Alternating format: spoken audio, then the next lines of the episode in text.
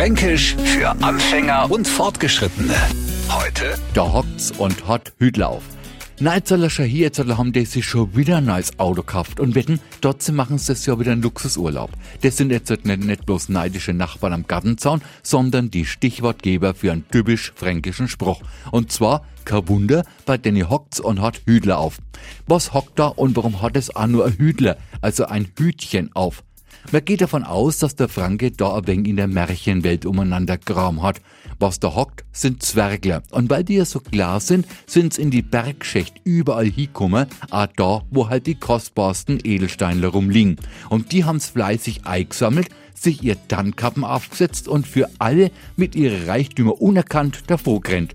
Und jetzt erklärt sie auch für alle Neufranken, was mir mahnen, wenn man sagen, bei denen hockt's und hat Hüdler auf. Genau, die stinken vor Geld. Fränkisch für Anfänger und Fortgeschrittene. Täglich neu auf Radio F und alle Folgen als Podcast auf radiof.de.